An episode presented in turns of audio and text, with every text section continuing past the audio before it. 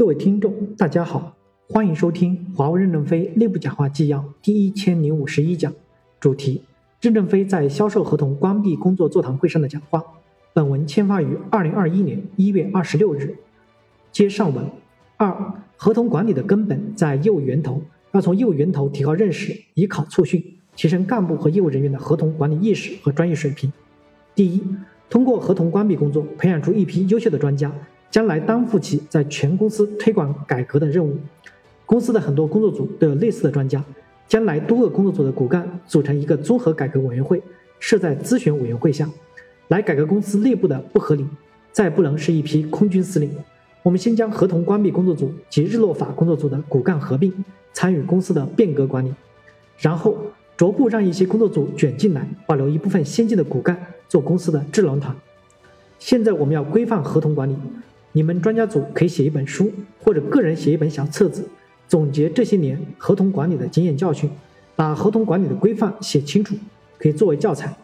就像日本的家庭主妇出门要关闭每个开关，包括电开关、水开关、煤气开关、安全阀门等，这叫手指疗法。我们将来也是一样，有哪些关键点要检查到，规范化训练起来。第二。将来的干部专业化也要具备规范化的合同管理能力，这是上岗的必要条件。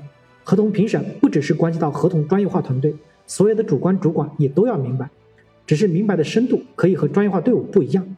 如果主观不明白，下面的人明白，主观总阻挡你的前进也不行。干部的专业化对华为公司的意义很重要，专业化不过不过关的行政干部应该逐步的下岗，当然可以给一两次的补考机会。这样工作组的人就能够上岗了。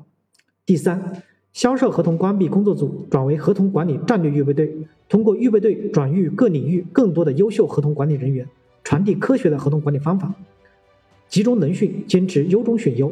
合同管理战略预备队可以推荐干部，抽调最优秀的骨干留下来做老师，滚动一两年后再找到适合做老师的，你们就可以上战场做将校的领导，也可以去改革委员会，不断的循环。预备队的学员必须是优秀员工，首先在入队前就要自学完基础的培训知识，考试通过后才能争取到面对面的面试机会。入队是为了加深认识和思想的碰撞。合同管理的过程中，本地的员工参与范围比较广，也要参加受训。第四，不同岗位有不同的标准、不同的要求、不同的考核权重，要差异化的考虑。比如考试题目一样，但评分标准可不同。合同管理部门的专职者，专职考分应该达到八十到九十分，主观考分五十到六十分就行。其他的辅助岗位普通人员考分二十分也接受，对研发的工程师不要求。感谢大家的收听，敬请期待下一讲内容。